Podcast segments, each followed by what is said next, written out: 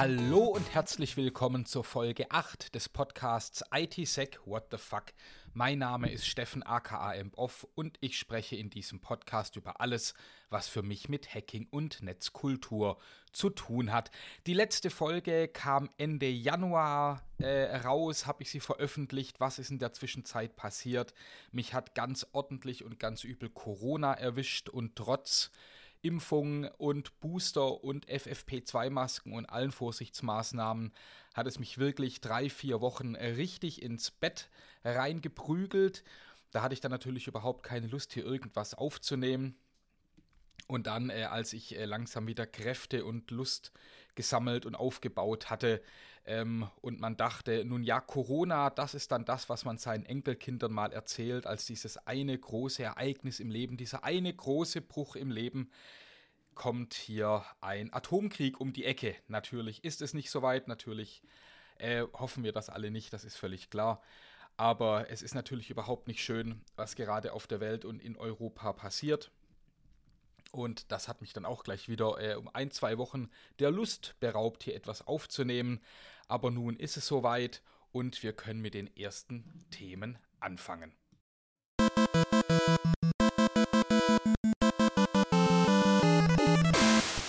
Ja, das erste Thema handelt von äh, oder ist überschrieben mit Meine Daten und die Werbeindustrie.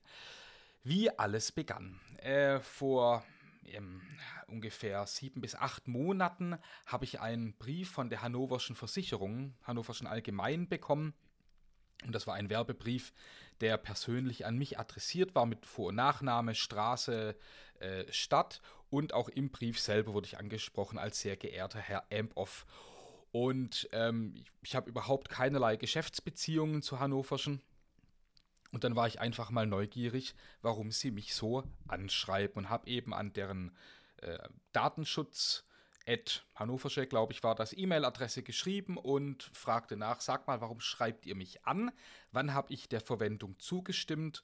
Und ja, so ein bisschen DSGVO ähm, eben noch mit reingehauen und wollte eine Auskunft innerhalb von zwei Wochen. Und die Hannoversche hat auch super schnell geantwortet. Ich habe ein umfangreiches Schreiben ähm, bekommen. Äh, und das war dann sogar in einer verschlüsselten PDF. Das Passwort zur PDF haben sie mir, glaube ich, fünf Minuten vorher geschickt, äh, auch per E-Mail. Kann man jetzt drüber streiten, ob das so gut ist, aber immerhin, es war eine verschlüsselte PDF und es stand auch alles drin ähm, seit wann und wie, welche Daten sie haben und dass sie mich selbstverständlich äh, nicht mehr anschreiben. Und dass sie meine Daten nicht löschen können, das ist klar, aber nun eben ich intern gesperrt bin. Ist okay. In ihrer Antwort, woher sie die Daten hatten, da nannten sie die AZ Direct oder AZ Direct GmbH aus Gütersloh. Und sie meinten, von dort hätten sie äh, meine Adresse eben bekommen. Und diese AZ Direkt GmbH gehört zu Arvato und Arvato ist eine Bertelsmann-Tochter. Also habe ich dort die nächste Anfrage gestellt. Wieder das gleiche, eigentlich die gleiche E-Mail geschrieben. Hallo, ich habe von der Hannoverschen äh, Werbung bekommen. Die sagen, äh, sie haben von euch meine, meine persönlichen Daten. Wann habe ich dem denn zugestimmt und wo habt ihr das her und wem habt ihr das alles gegeben? Da habe ich dann auch wieder eine Antwort bekommen auch innerhalb der gesetzten Frist, da gab es gar nichts auszusetzen. Und die AZ Direkt hatte meine Daten also von der Genomedia Circle GmbH aus Hamburg oder Gino Media Circle. Das ist immer so eine ganz wilde Mischung aus äh, deutschen und englischen Begriffen. Auf, äh, aus Hamburg auf jeden Fall. Und ich glaube, das ist so ein Ein-Mann-Unternehmen. Ich will da jetzt nichts unterstellen, aber meine Anfrage an diese Geno Media Circle GmbH ähm, die auch an Datenschutz-Ad oder sowas ging, wurde direkt vom CEO beantwortet, der also mir persönlich geschrieben hat. Aber auch da gab es äh, die, die vollständige Auskunft und auch da gab es überhaupt nichts zu bemängeln. Und diese Firma wiederum hatte meine Daten wohl aus England und zwar von der Capitex Ltd. Und das ist eine Firma, die eine nichtssagende Homepage hat. Ja, also könnt ihr mal googeln, Capitax geschrieben, K-A-P-I-T-A-X-X. Ähm, auf der Seite, das ist so ein, so ein Single-Page HTML, irgendwie selber mit Notepad zusammengeschrieben. Da ist ein Impressum drauf und ein DSGVO-Kontakt für Deutschland. Und zwar ein gewisser Rechtsanwalt Stolzenheim aus Berlin. Ähm, da ist dann auch eine Domäne genannt, rastolzenheim.de. Die gibt es aber gar nicht, die ist auch nicht registriert. Aber den Rechtsanwalt, den gibt es schon, wenn man ihn googelt in Berlin. Den gibt es also schon. Nun habe ich dort äh, auch äh, dann angefragt, eben über die dort genannte E-Mail-Adresse. Und äh, da kam die Antwort dann nicht von diesem Rechtsanwalt, sondern äh, direkt von dem äh, Unternehmen aus Wakefield. Da ist der Firmensitz im Vereinigten Königreich. Und deren Antwort war jetzt ganz spannend, denn sie hätten meine, da meine Daten von der Firma ABC Newsletter Consulting und die wiederum hätten meine Daten, das stand dann da gleich mit drin, von einem Gewinnspiel, bei dem ich mitgemacht hätte, 2017. Und zwar auf der Seite Gratisgewinn 7x24.de. Ich bin mir sehr sicher, dass ich niemals, nie auf der Seite Gratisgewinn 7x24.de irgendwelche privaten Daten von mir eingegeben habe. Gut, dennoch habe ich dann eben bei dieser Firma äh, auch nochmal nachgefragt, bei ABC Newsletter Consulting. Da habe ich aber nie eine Antwort bekommen. Ich habe es dann nochmal angemahnt und nochmal und da kam einfach nie was zurück. Das ist, äh, war auch so eine Hotmail-Adresse, glaube ich noch, ähm, die ich da angeschrieben hatte. Äh, spannend, als ich dann noch recherchiert habe über die ähm, CEO von beiden Firmen, also die, die wir noch geantwortet hatten aus England, äh, diese Capitex LTD und diese ABC Newsletter Consulting, das ist einfach die gleiche Person, ja, die da irgendwie abwechselnd immer mal wieder CEO ist. Ich weiß nicht, ob es da irgendwie einen Rhythmus gibt, vielleicht bekomme ich ja in einem Jahr eine Antwort. Aber ich glaube einfach, da versandet das Ganze und ich habe ja auch keine Antwort bekommen. Also habe ich mich an den Landesdatenschutzbeauftragten in Baden-Württemberg gewendet. Ich dachte, ich schreibe die mal an und frage, was kann ich da tun? Ähm, das sind irgendwie Daten, denen ich nie zugestimmt habe und da gibt es keinen Nachweis und was tue ich jetzt? Da kam dann drei Monate lang fast keine Antwort und dann kam irgendwann, nachdem ich nochmal nachgefragt hatte, äh, eine kurze E-Mail, wo drin steht, sorry, können wir nichts machen wegen Brexit. Ja, damit ist das Thema jetzt eigentlich so durch, ja, weil ich kann jetzt hier natürlich nicht weitermachen. Ich finde es auf jeden Fall ganz spannend, dass diese ganze Kette mal nachverfolgt zu haben und das vorne an bei der Hannoverschen, also das, wo man ja auch einen gewissen Anspruch an Seriosität hat und äh, wo ich vielleicht auch Datenschutz haben möchte, dass am Ende die Daten von irgendeinem komischen ABC Newsletter Consulting aus Wakefield kommt. Ähm, wo es keine Möglichkeit mehr gibt, irgendwie etwas gegen die Daten zu machen. Also das ist, äh, da könnten sich, glaube ich, solche Unternehmen mal überlegen, ob das eine gute Geschäftspraxis ist, ob das ist, was man haben möchte. Ähm, wirft natürlich kein gutes Licht auf sie, aber wahrscheinlich ist nichts dran auszusetzen, weil sie natürlich direkt das eher von Bertelsmann bekommen haben und dann ja hier noch andere so Relaisstationen dazwischen waren.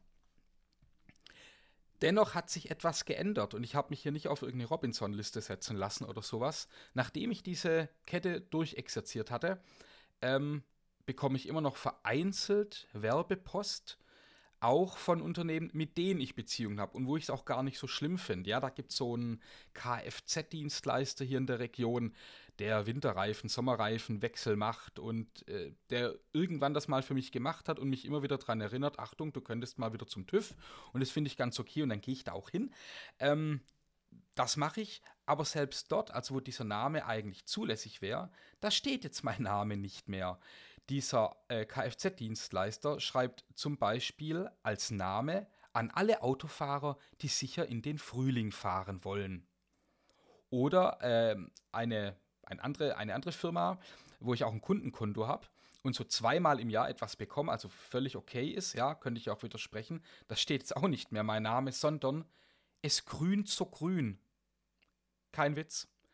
Also irgendwie scheint es da jetzt schon Rückkopplungseffekte zu geben, wo ich nicht weiß, woher die kommen, wie die geschehen. Ähm, es war auf jeden Fall mal eine spannende Reise. Ich glaube, ich höre hier auf ähm, außer jemand hat mir vielleicht noch einen Tipp, wie ich da weiter bohren könnte, dann mache ich das gerne. Aber ansonsten war es wirklich mal eine spannende Sache.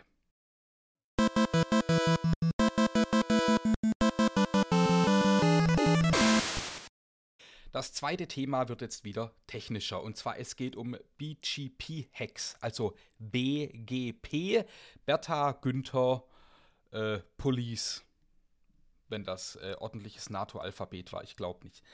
Und das Thema ist jetzt auch schon ein bisschen älter, aber wie gesagt, ich, ich glaube, das Thema kam schon kurz vor meiner Corona-Erkrankung, also Anfang Februar.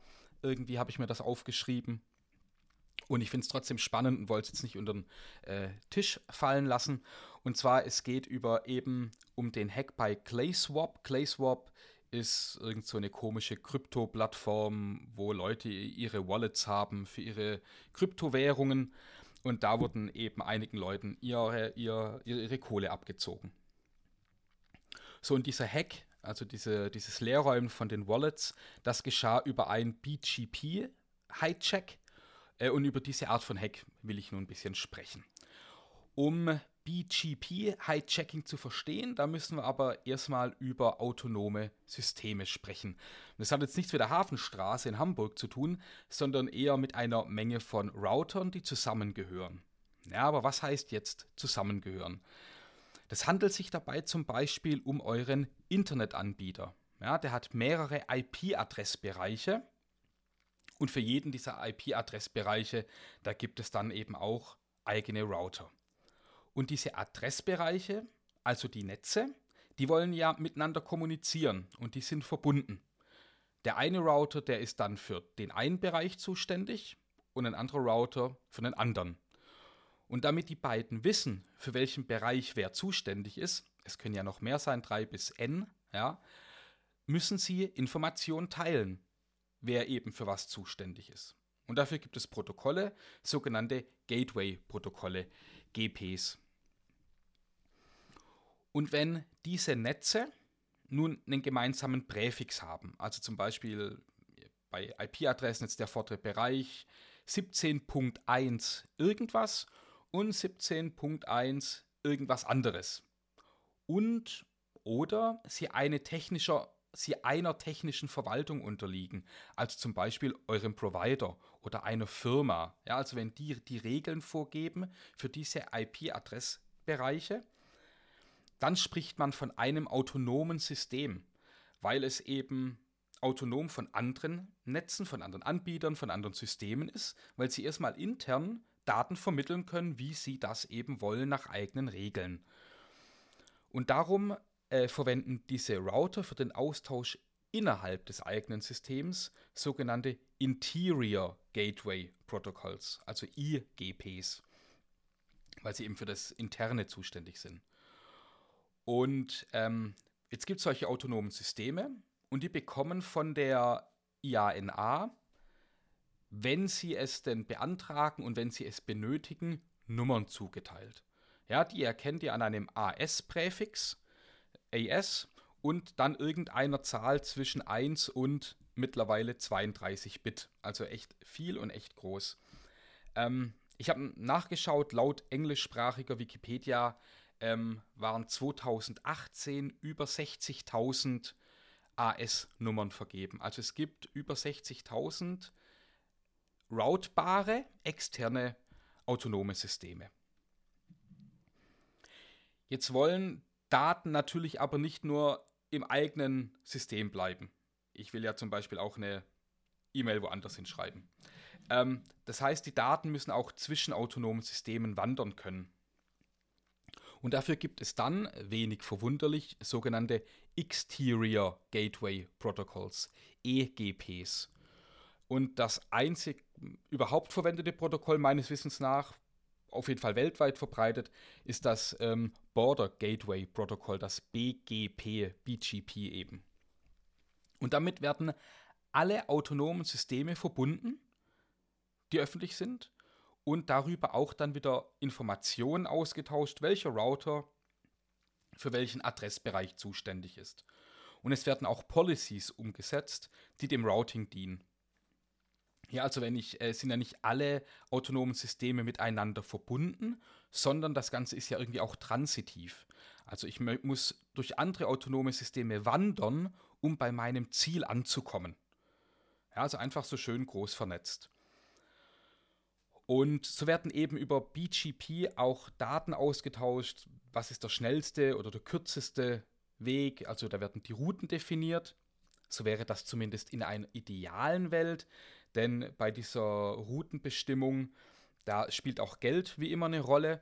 Und Anbieter mh, steuern den Traffic je nachdem, dass es ihnen eben dient. Ja, also das wird häufig nach Volumen abgerechnet ähm, und Benachbarte und die ISPs untereinander rechnen eben auch ab. Und also da, das alles spielt hier einfach mit in dieses Regelwerk, wie Daten geroutet werden.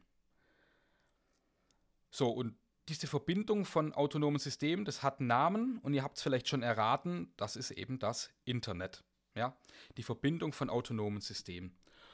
Und diese externen Router, die teilen ihr Wissen eben auch untereinander. Also gerade solche Routing-Tabellen, die werden an andere Router propagiert. Das heißt, ein, ein neues System sagt jetzt, pass auf, ich bin für diesen Adressbereich zuständig und schickt das an seine benachbarten Netze oder Systeme, autonome Systeme, und die teilen das dann eben weiter, dieses Wissen. So, und wo kann jetzt hier ein Hack ansetzen? Ich glaube, das ist relativ offensichtlich. Also Angreiferinnen können zum Beispiel die Routing-Tabellen manipulieren äh, und Daten zu einem äh, gar nicht zuständigen autonomen System schicken. Dann landen die Daten einfach in einem Netz, wo sie nicht hingehören. Und äh, das, das, die, dieses Netz kann dann damit ja, mehr oder weniger machen, was es will. Man könnte aber auch die Policies so ändern, dass Router ihre Daten über ein bösartiges System wiederum schicken, weil sie denken, dass das der optimale Weg ist. Also entweder gleich die Tabelle äh, übernehmen oder eben die, diese, diese Routen manipulieren. Viele ISPs blocken solchen Traffic, also ich kann das jetzt nicht unbedingt von äh, mir zu Hause aus machen, aber es machen eben nicht alle oder auch nicht vollständig oder gut. Ja, und wenn man eine Schwachstelle in diesem Verbund findet, dann kann man über diese gefälschte Information einschleusen, die dann, wie vorhin äh, eben auch ähm, erklär, äh, erklärt, ähm, an andere prop propagiert werden. Das heißt, dass diese gefälschten Daten pflanzen sich dann durch, dann durch den gesamten Verbund fort. Um dann Daten natürlich wirklich abzugreifen, wie bei diesem Wallet-Hack, den ich ja eingangs erwähnte, also bei ClaySwap, da sind natürlich Folgetechniken notwendig. Also nur durch das eine ist es noch nicht gemacht, aber das ist eben erstmal die Grundlage, dass ich Traffic von irgendwelchen komischen Wallets in mein System umleite und da dann entsprechend abgreife, wo ich dann weiterführende Techniken natürlich brauche. Was direkt eigentlich funktioniert äh, und sehr effektiv sind natürlich Denial-of-Service-Attacken.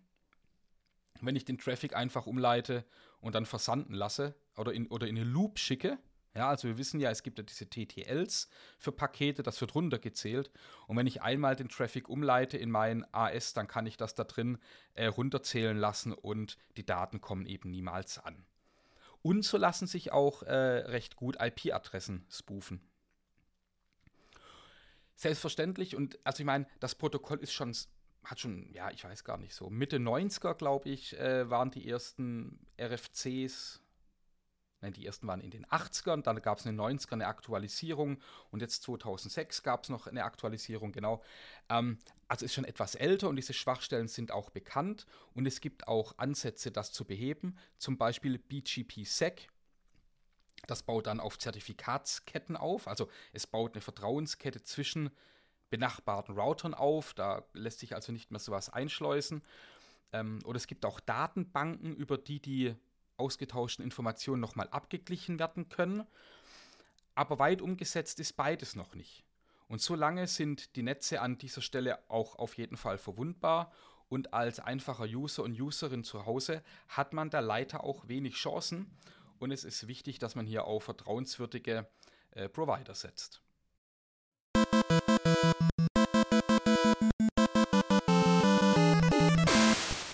Ja, das war's schon. 20 Minuten sind auf der Uhr an diesem Podcast. Es waren zwei Themen. Ich hoffe, eins ein bisschen unterhaltsam, das andere ein bisschen anspruchsvoll und hat vielleicht ein bisschen Licht in so ein Thema gebracht, ähm, wo man nicht so oft was drüber hört. Ähm, wahrscheinlich hat man auch gemerkt, dass ich nicht so wirklich Lust habe. Und das liegt auch an den eingangs erwähnten, an der eingangs erwähnten negativen Grundstimmung, die ich zurzeit so ein bisschen vor mir herschiebe. Da bin ich ganz ehrlich. Aber dennoch, so eine Folge macht auch Spaß. Und ich freue mich, wenn ich von euch eine Rückmeldung bekomme, weil deswegen macht man das Ganze ja auch. Und ähm, ich hoffe, wir hören uns bald wieder. Oder ich bin mir sicher, wir hören uns bald wieder, aber ich hoffe unter einem anderen Stern und unter besseren Rahmenbedingungen. Dennoch haltet die Ohren steif, bleibt gut drauf, wir hören uns. Bis bald.